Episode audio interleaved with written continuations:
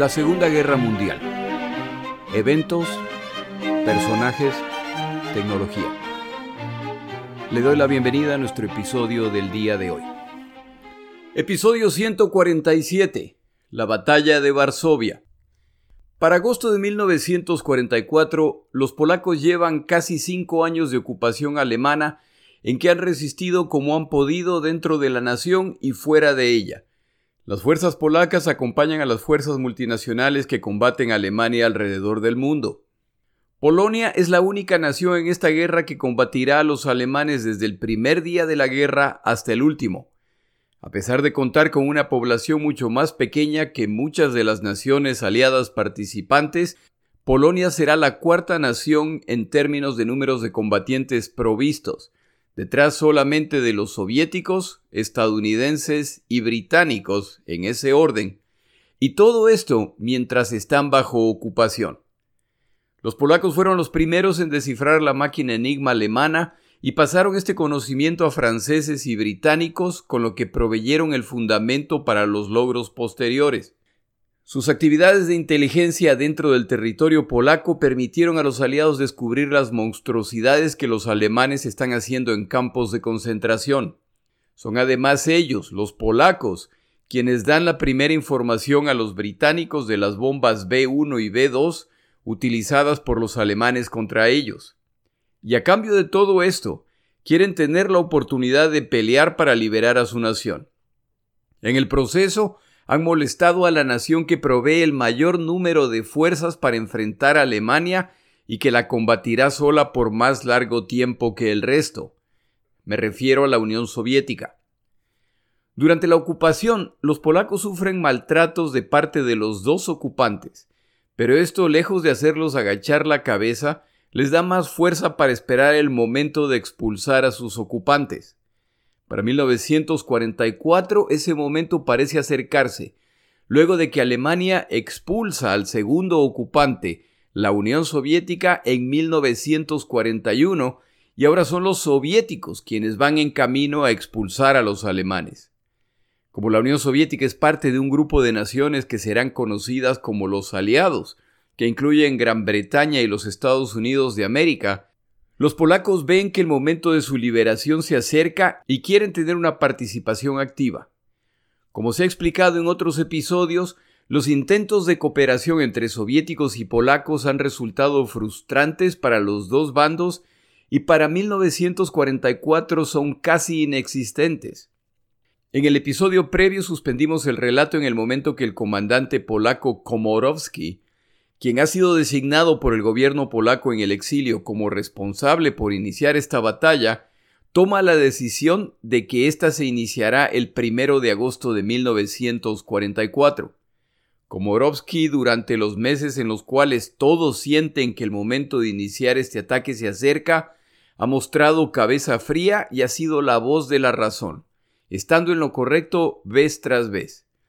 Pero para finales de junio, con la combinación de las derrotas alemanas en todo lado, el rápido avance soviético y el intento de asesinato contra Hitler, hace que este comandante tome la decisión de iniciar la batalla con información incompleta, lo que traerá consecuencias gravísimas para Varsovia. Pero es en momentos como este en que yo suelo recordar a mis oyentes que casi 80 años más tarde y con una taza de café en la mano todos somos inteligentísimos. Le recomiendo los libros que estoy utilizando para este episodio. Uno se llama El levantamiento de Varsovia, de George Bruce. Este autor detalla las reuniones diarias que Komorowski tiene con otros comandantes y con observadores para analizar la situación. Como se puede imaginar, al estar bajo ocupación, no es el caso que este grupo puede reunirse donde quieran o cuando quieran. Deben hacerlo de forma clandestina y siempre existe la posibilidad de que uno o más de los participantes no llegue a la reunión, al ser retrasado o peor aún capturado o eliminado.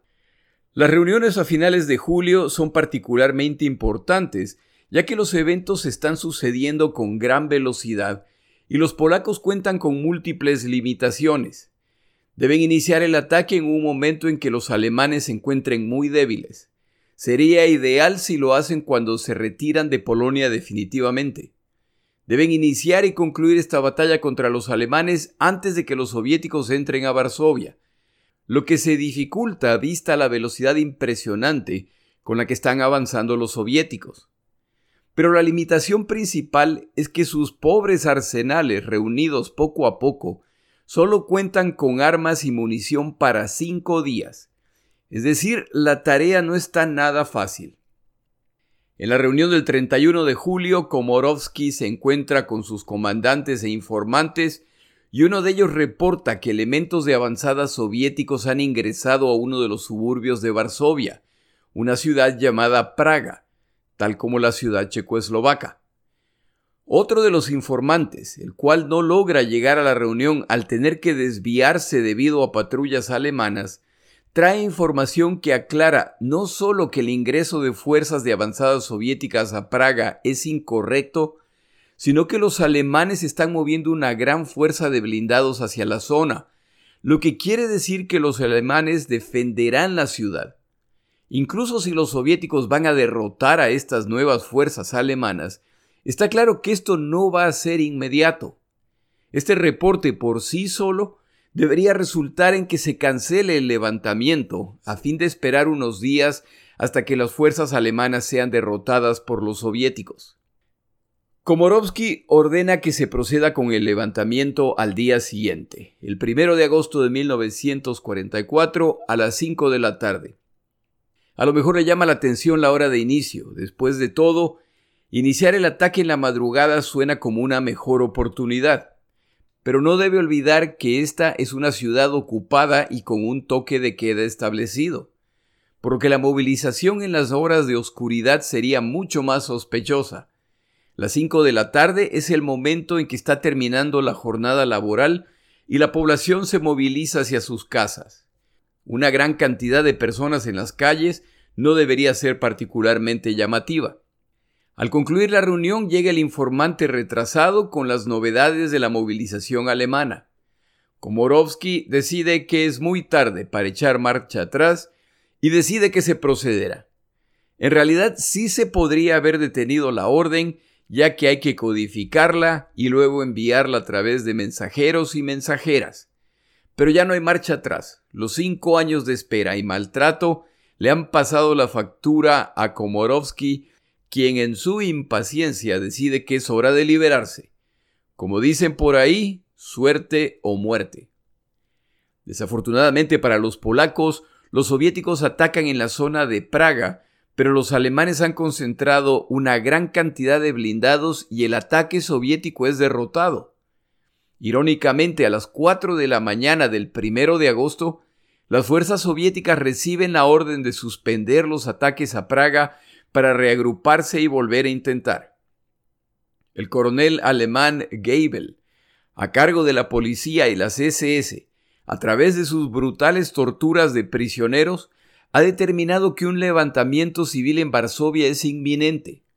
Por semanas intenta convencer al gobernador alemán de Varsovia de que se reubique al cuartel de la policía, pero este duda de que el riesgo sea real. Los alemanes están acostumbrados a las relativamente sumisas poblaciones en el oeste de Europa, por lo que no logran ver lo que está creciendo en Varsovia. El levantamiento polaco en Varsovia se inicia el primero de agosto en medio del desorden resultante de órdenes que no llegan a tiempo, de comunicaciones individuales que no llegan a los combatientes para que se reporten, de algunos excesivamente ansiosos que inician los ataques prematuramente y de grupos que inician sus ataques contando solo con una pequeña fracción de los combatientes.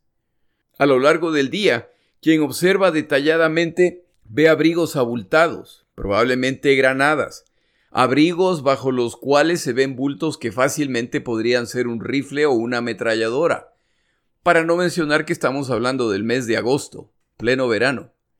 Es decir, que las señales están ahí, Afortunadamente para los polacos, muchas de estas señales se les escapan a los alemanes. Entre los objetivos primordiales de los polacos se encuentran las barracas y los arsenales alemanes, ya que si son capturados intactos, podrán utilizar las armas y munición que se encuentran ahí. Por supuesto, estos también son puntos particularmente reforzados por los alemanes. Muy importantes también son los puentes, ya que es por ahí por donde entrarán a Varsovia las fuerzas soviéticas que vendrán a rescatar a los que combaten en la ciudad.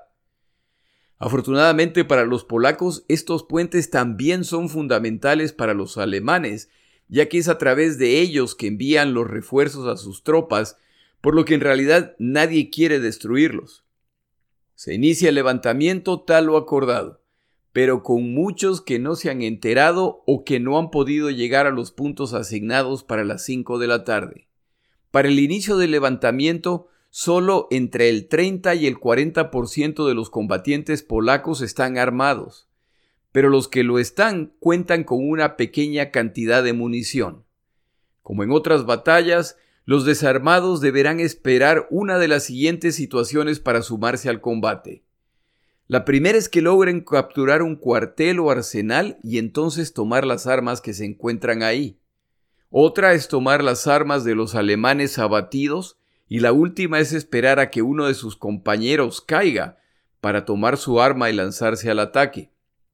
Arma fundamental en estas circunstancias el eterno cóctel Molotov una simple botella de vidrio llena de combustible tapada con un pedazo de tela empapado en este combustible. Cuando el blanco se encuentra cerca, se enciende la tela y se lanza la botella, la cual al destrozarse esparce el combustible que inmediatamente se enciende. Si el atacante es lo suficientemente afortunado o tiene suficiente puntería, una sola de estas botellas puede inutilizar un blindado al impactar el motor o el cableado o rociar a los tripulantes dentro del tanque, por lo que se ven obligados a escapar o morirán incinerados. Tras combates en múltiples puntos de la ciudad, para la noche los polacos ya aseguran un edificio en el cual, tras cinco años de ocupación, orgullosamente izan la bandera polaca. Otros objetivos son más complicados, sobre todo la escuela Voronitz, en la zona de Vola. Los alemanes tienen sus barracas aquí. Si los polacos logran tomar la escuela, entonces se eliminarán o capturarán una gran cantidad de soldados alemanes, más las armas que se encuentran dentro del edificio. Los alemanes, que anticipaban que si había un ataque sería probablemente aquí, despachan tropas y blindados ligeros, pero son recibidos con cócteles Molotov y granadas, lo que frustra el contraataque. Poco a poco los alemanes se dan cuenta de que estos no son eventos aislados de grupos pequeños. Este es un ataque coordinado que está siendo ejecutado muy descoordinadamente. Las bajas polacas siguen creciendo, en particular en el suburbio de Praga, donde se encuentran los puentes cruciales para el ingreso soviético a Varsovia. Los polacos intentan tomar estos puentes, los alemanes tienen potentes grupos ahí y destrozan a los que intentan hacerlo. Para el final del primero de agosto, los muertos polacos ya superan 2.000, pero han logrado avanzar e incluso capturar algunos puntos importantes. Komorowski estima que se han tomado dos tercios de los objetivos establecidos para ese día, pero los alemanes han defendido los puntos cruciales, por lo que, por supuesto, nada está decidido. Uno de los objetivos a los que los alemanes han prestado poca atención son dos cementerios. Los polacos los han tomado discretamente, ya que los van a necesitar. Es aquí donde los polacos esperan que sus aliados vengan a su rescate lanzando provisiones y munición desde bombarderos. Parte del plan, al menos en la mente de los combatientes de Varsovia, es que la primera brigada paracaidista polaca que combate con los británicos será lanzada ahí para ponerse al frente del ataque. Los alemanes se atrincheran en la prisión de Varsovia, y dada la sólida estructura y la falta de armamento pesado del lado polaco, estos edificios resultan un muy difícil obstáculo para los atacantes. El 2 de agosto se inician contraataques alemanes, en particular en la escuela Voronezh, los alemanes encuentran poca resistencia, lo que los anima a salir de la escuela a perseguir a los que escapan. Tras permitirles alejarse lo suficiente, se inicia un violento contraataque polaco que incluía refuerzos traídos en la noche con el objetivo de bloquear las rutas de regreso a la escuela. Quienes se han aventurado fuera del edificio de la escuela ahora deben escapar a otros puntos, rendirse o morir.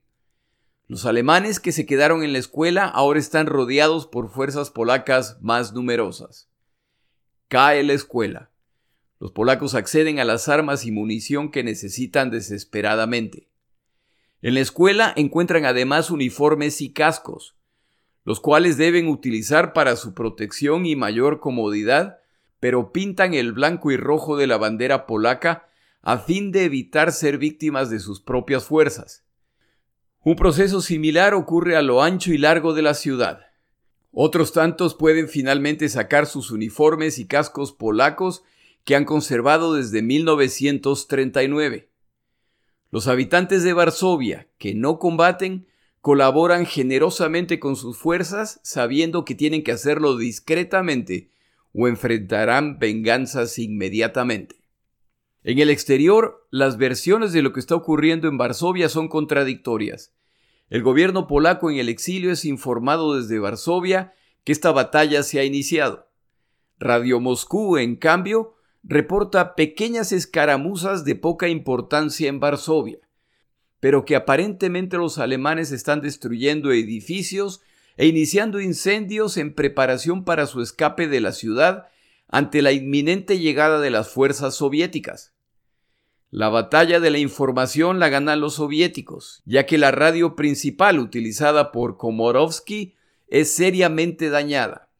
Pero para el 2 Komorovsky logra comunicarse y solicita urgentemente armas, munición, comida, medicina y por supuesto la división paracaidista polaca. Se comunicarán a través de canciones previamente acordadas a través de la BBC. Al final de cada día, la radio británica tenía un segmento en polaco.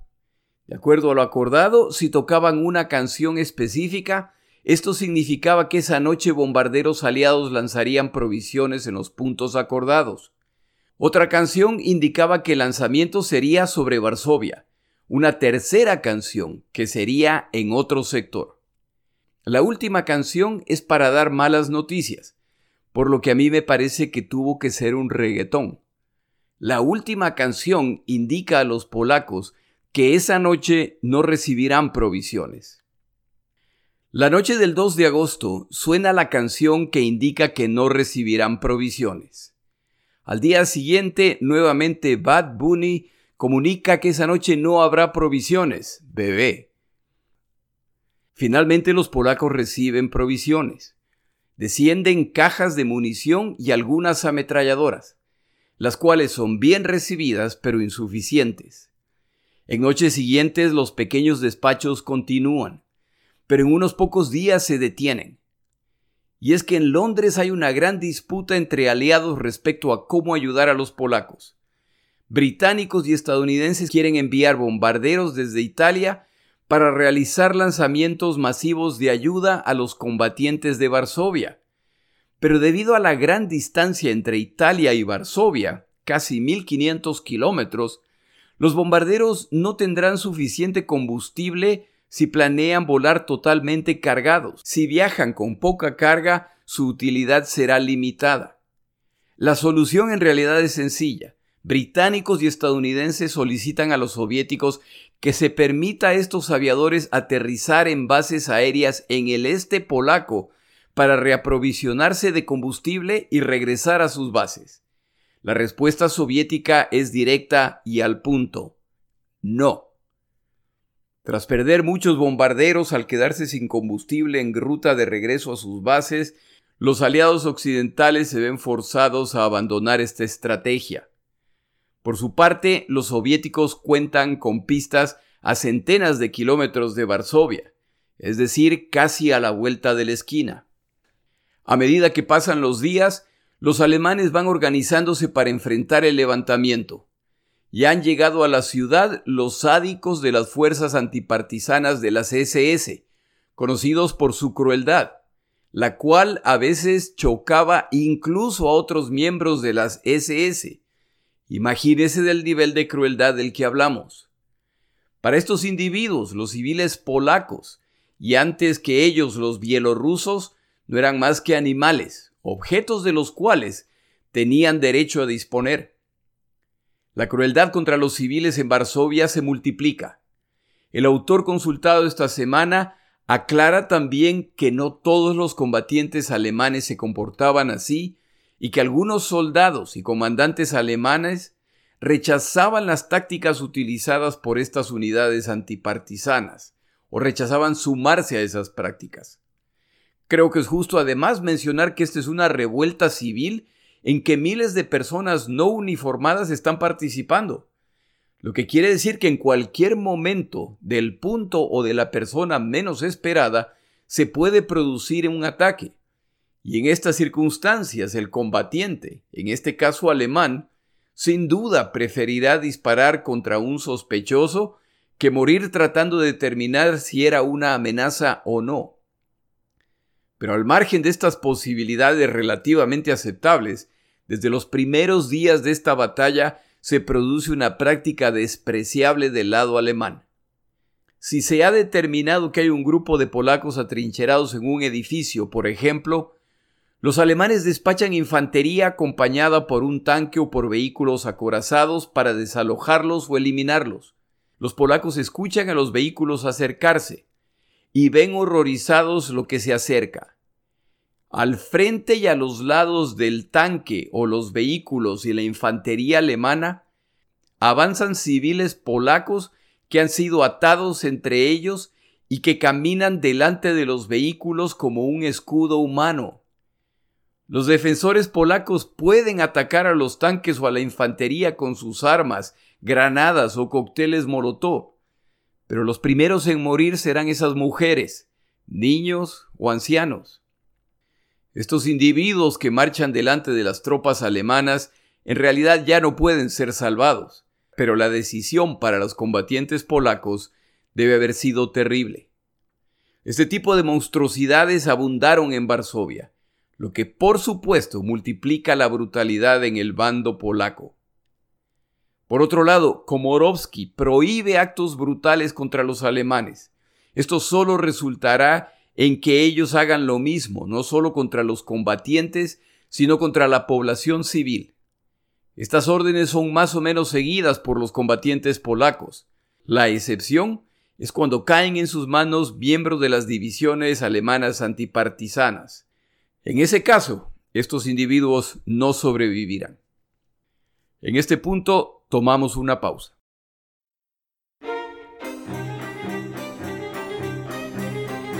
Palabras de Churchill. En los días en que los eventos que relatamos en este episodio ocurren, Winston Churchill envía un telegrama a Stalin, el cual dice, Lo que sea que haya estado bien o mal con el inicio de la revuelta en Varsovia, los habitantes de Varsovia no pueden ser hechos responsables por la decisión tomada. Nuestra nación no puede entender por qué nos envió ayuda desde afuera, por ejemplo, equipo a quienes combaten en Varsovia. El hecho de que esa ayuda no pudo ser enviada porque su gobierno negó la autorización para que aviones estadounidenses utilicen las pistas en territorios controlados por Rusia es ahora ampliamente conocido. Si además los polacos en Varsovia van a ser aniquilados por los alemanes, lo que se nos indica ocurrirá en dos o tres días, el shock a la opinión pública británica será incalculable.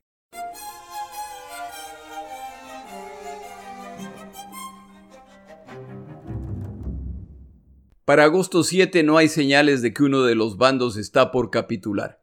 Pero más grave todavía, no hay señales de que las fuerzas soviéticas se están acercando a Varsovia. El 3 de agosto de 1944, el primer ministro polaco en el exilio, Stanislav Mikolajczyk, se reúne con Stalin en el Kremlin. Esta reunión ha sido insinuada por Winston Churchill buscando el acercamiento de estas dos naciones aliadas en esta guerra.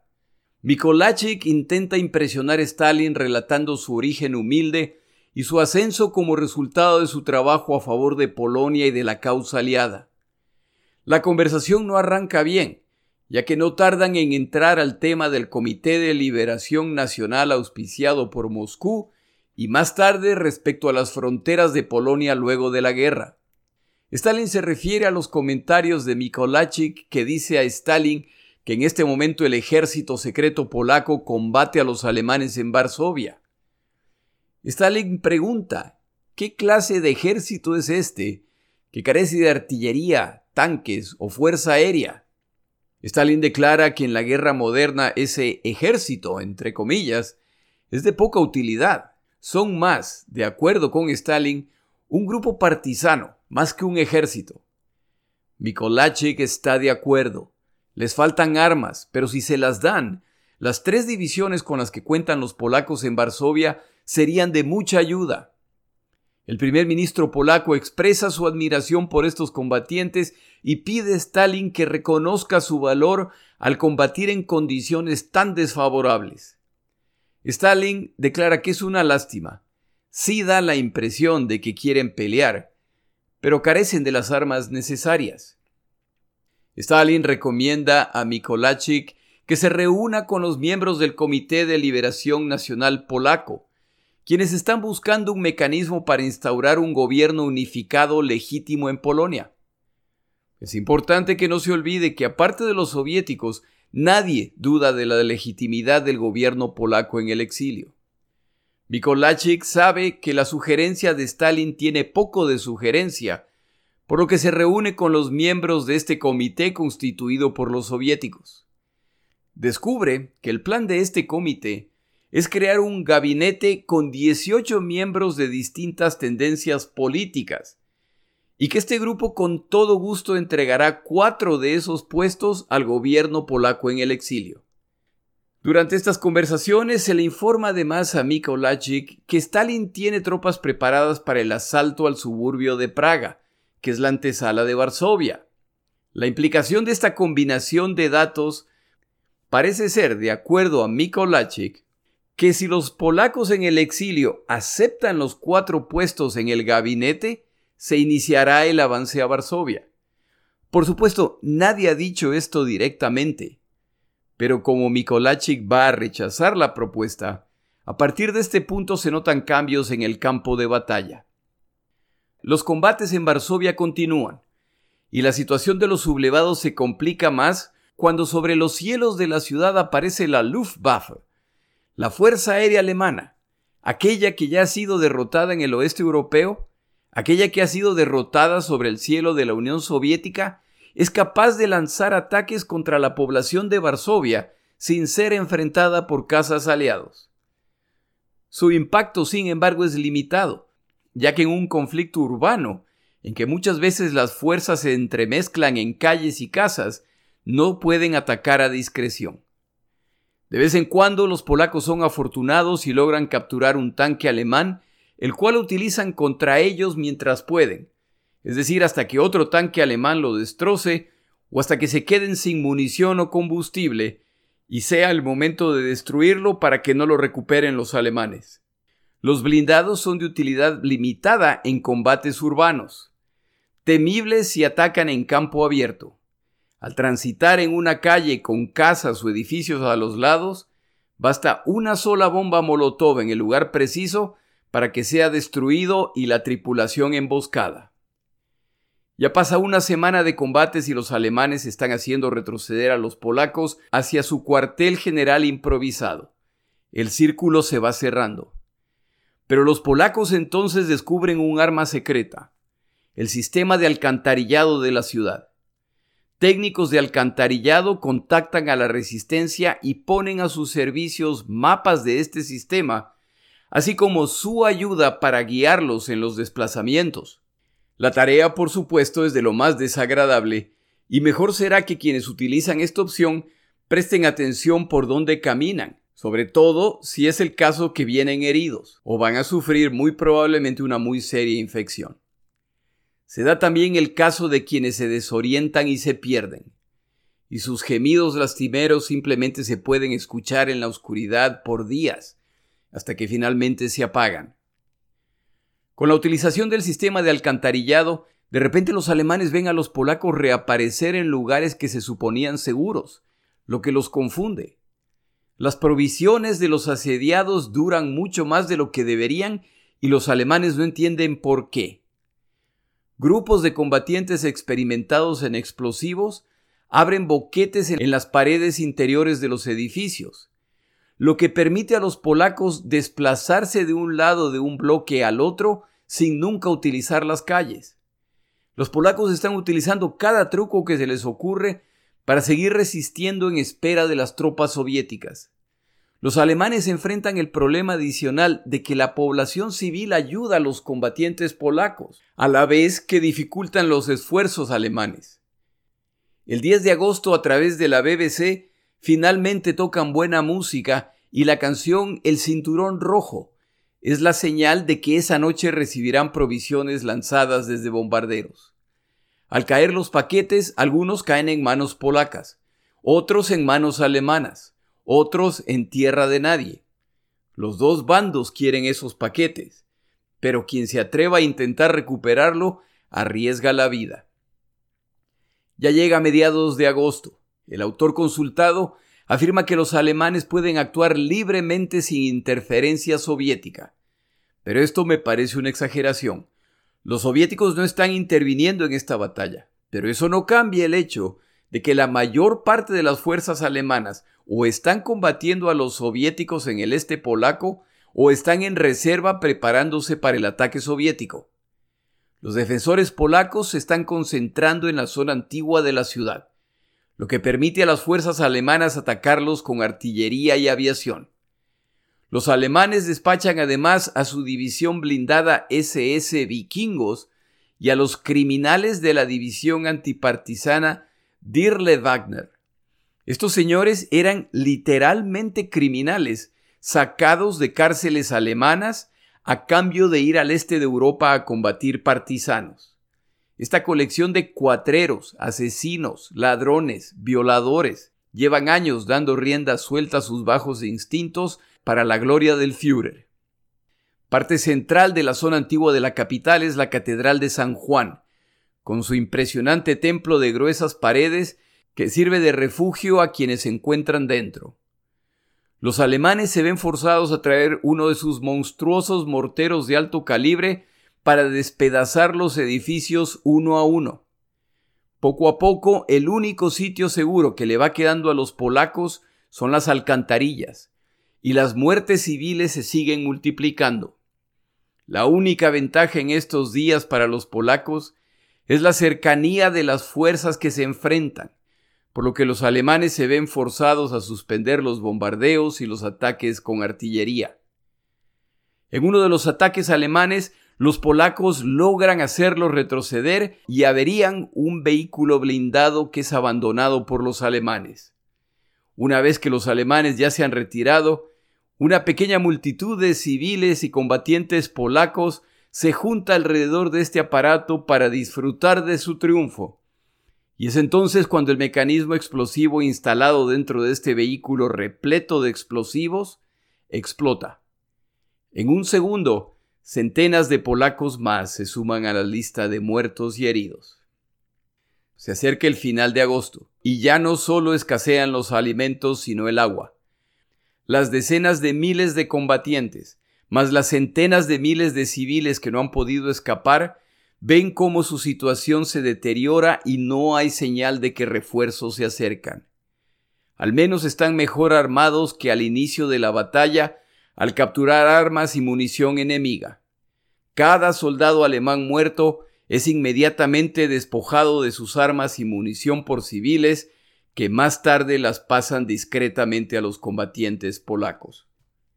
Para este momento, la Fuerza Aérea Alemana, que ya se ha dado cuenta de que se les permite libremente volar sobre Varsovia, bombardean la ciudad varias veces al día. La situación polaca en la zona antigua de la ciudad se vuelve indefendible, por lo que Komorowski ordena reubicar su centro de comando a otra zona de la ciudad. Esto se hace la noche del 19 de agosto a través del alcantarillado de la ciudad el cual pasa por debajo de las posiciones alemanas. Al llegar a la nueva zona escogida, Komorowski se da cuenta de que aunque el nivel de destrucción aquí es menor, la situación de las provisiones es peor, ya que la mayor parte se ha acumulado en la zona antigua y una cosa es movilizarlo a él y a sus comandantes, otra es mover a los más de 5.000 combatientes y las decenas de miles de civiles polacos atrapados allá. Las alcantarillas, por supuesto, serán utilizadas, pero solo se puede mover pequeños grupos a la vez. La única opción es tratar de romper el cerco alemán en un ataque sorpresa. Esto se intenta a finales de agosto y el intento fracasa parcialmente, pero no hay otra opción, por lo que deben seguir intentando y los grupos de combatientes polacos entienden que deberán resistir hasta la última bala para que otros puedan escapar. Su último día en esta tierra ha llegado y lo utilizarán intentando salvar a otros. Uno de los comandantes polacos que sobrevive recordaba más tarde. Hice las paces con el de arriba y le prometí que si me permitía sobrevivir, no volvería a comer carne los miércoles o los viernes. Estos combatientes serenamente preparan su armamento y se resignan a pelear su batalla final. Al mejor estilo de una buena película de vaqueros, otro grupo polaco abre una brecha en la defensa alemana y estos combatientes polacos logran escapar justo antes de que sus posiciones sean arrasadas. Ensaladas los miércoles y los viernes. Los polacos han logrado escapar una vez más, pero siguen debilitándose. Al consolidarse en la nueva zona de la ciudad, los polacos ven que se acerca una masa de civiles, seguramente buscando refugio. Demasiado tarde se dan cuenta de que es una estratagema alemana para atacar sus posiciones. Se produce una carnicería de civiles. Los alemanes buscan decidir esta batalla y ahora incluso la planta de generación eléctrica de la ciudad es atacada por la artillería y la aviación alemanas. Ahora los alemanes atacan los hospitales, centros de refugios de civiles e incluso áreas de la ciudad fuera de la zona de combate. El hambre se multiplica y el nuevo centro de comando del ejército polaco no tarda mucho en ser destruido. Pero el golpe definitivo llega cuando los alemanes están cavando una fosa y accidentalmente perforan una pared bajo tierra. Inicialmente no notan nada extraño, pero al rato alguien escucha los sonidos que salen del hueco de la pared subterránea. Han perforado el sistema de alcantarillado y ahora los alemanes descubren que los insurrectos polacos se están movilizando a través de los canales de alcantarillado. Es así como logran aparecer y desaparecer de distintos puntos de la ciudad. Se añade ahora este campo de batalla subterráneo, que se llena de minas, granadas listas a explotar, emboscadas, tanques de combustible lanzados e incendiados al escuchar un movimiento. Este campo de batalla viene con el terror adicional de la completa oscuridad, en que cualquier sonido o luz puede ser señal de peligro. A las ya de por sí desagradables caminatas a través de las alcantarillas se suma un nuevo olor y el obstáculo adicional de cadáveres no removidos. El final se acerca para los defensores polacos. El 10 de septiembre, a lo lejos, al este, se puede escuchar el sonido de la artillería y se puede ver a la distancia los aviones de combate soviéticos que derriban a la Fuerza Aérea Alemana. El gobierno polaco en el exilio, Churchill y Roosevelt presionan a Stalin para que envíe ayuda. La ayuda soviética llega a través del lanzamiento de unas pocas provisiones que no hacen ninguna diferencia. Para mediados de septiembre, los alimentos en Varsovia se han agotado y la muerte por desnutrición entre los más jóvenes y los más ancianos se sigue incrementando. En la ciudad de Varsovia ya no quedan ni caballos o incluso ratas. El 15 de septiembre los soviéticos finalmente ingresan al suburbio de Praga. El 17 de septiembre los aliados tienen luz verde para enviar una gran fuerza de bombarderos B-17. 107 fortalezas volantes lanzan toneladas de alimentos, armamento y munición. Los polacos ven con inmensa esperanza lo que ya desciende. Pero en una de esas crueldades que solo parecen poder pasarle a los polacos, 21 de los más de 1.200 paquetes caen en la zona polaca. El resto lo hacen en la zona controlada por los alemanes. El 18 de septiembre la actividad de artillería y de la Fuerza Aérea Soviética se suspende nuevamente.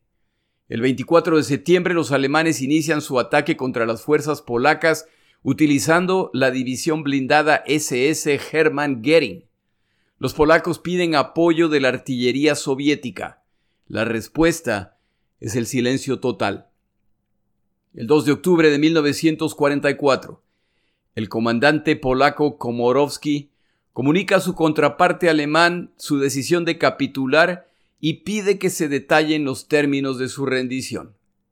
El comandante alemán von dem Bach-Zalewski acepta los términos solicitados por los polacos. Y es que a los alemanes también les interesa detener esta batalla. Sin duda van a someter a los polacos, pero ¿cuánto tiempo tomará? Se supone que esto se lograría en un par de días. Cada combatiente alemán en Varsovia es un combatiente menos intentando detener al verdadero enemigo, los soviéticos. Antes de terminar el relato del día de hoy, también es importante aclarar que no es el caso que los soviéticos están simplemente esperando sin hacer nada. Ellos se encuentran combatiendo a los alemanes quienes han intentado una vez más avanzar. Los soviéticos están por concretar la derrota decisiva de las fuerzas alemanas. De hecho, David Glantz, autor al que yo respeto mucho, afirma que los soviéticos en la etapa inicial de la batalla de Varsovia no hubieran podido hacer la diferencia dados los combates en que ellos mismos se encuentran involucrados. El autor Glantz no elucubra respecto a los motivos soviéticos, simplemente describe una realidad operacional. Mal podría yo meterme a discutir lo afirmado por este autor, pero hay factores que tampoco se pueden ignorar.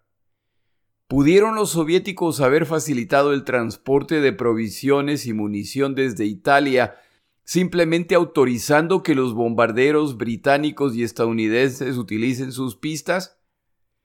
¿Hubiera sido posible que transportes soviéticos que vuelan desde el este polaco completen esta tarea en vuelos cortos que incluso podrían haber contado con escolta de casas? Para agosto de 1944, cuando la Fuerza Aérea Alemana sale a combatir, ya lo hace con la esperanza de que al menos van a sobrevivir. La superioridad aérea aliada ya es abrumadora. ¿Hubieran podido los soviéticos apoyar la lucha en Varsovia enfrentando a los cazas y bombarderos alemanes sobre esta ciudad? Ninguna de las opciones mencionadas requiere el envío de tropas. No debe quedar duda, la expulsión de la Alemania nazi de Polonia estuvo a cargo de las Fuerzas Armadas soviéticas, incluso si la batalla de Varsovia la hubieran ganado los polacos. Varsovia es una pequeña fracción del territorio polaco y la mayor parte de las zonas serán tomadas por soviéticos. Yo siempre imagino a mi audiencia como adultos, capaces de discernir la información que presento actúe como tal. Lea respecto a este tema y decida usted en realidad qué pasó aquí. El 5 de octubre, los defensores polacos desfilan derrotados frente a las tropas alemanas mientras depositan su armamento en montañas de pistolas, rifles, balas. El autor del segundo libro consultado esta semana mencionó un evento inesperado. En cierto momento el oficial polaco Korsicki y sus tropas avanzan y notan que algunos de los alemanes apuntan con sus dedos en su dirección. Korsiki, por supuesto, se teme lo peor. Estos miembros de las SS han reconocido este grupo de combatientes polacos contra los que han combatido. Se acercan y se ponen en posición de firme, saludando a sus rivales. El autor con amargura comenta que mientras los aliados de Polonia han ignorado su calvario y mientras los soviéticos no vinieron en su auxilio, han tenido que ser miembros de las SS alemanas quienes han reconocido la titánica tarea que los polacos han completado valientemente. La batalla de Varsovia, que los polacos confiaban tomaría cinco días, ha tomado 63.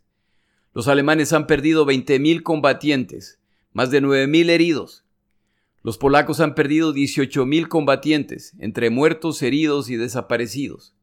En otras palabras, casi la mitad de los que iniciaron esta aventura. Pero el verdadero horror de esta historia se encuentra en los civiles. Más de 180.000 habitantes de Varsovia han muerto. 85% de las edificaciones de Varsovia han sufrido daños. La orden final de Hitler tras la capitulación polaca es que se destruya y queme lo que quede de Varsovia. No debe quedar nada.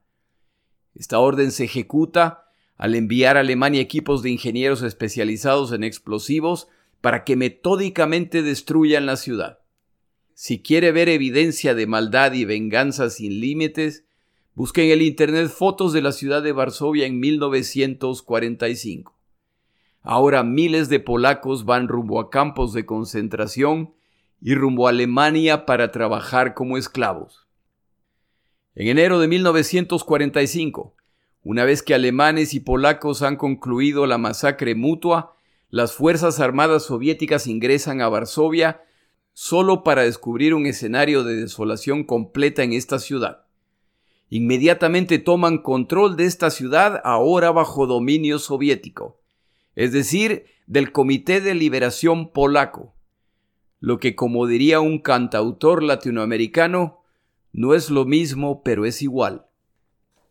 Ahora miles de polacos van rumbo a prisiones soviéticas, principalmente aquellos que formaban parte del ejército secreto polaco.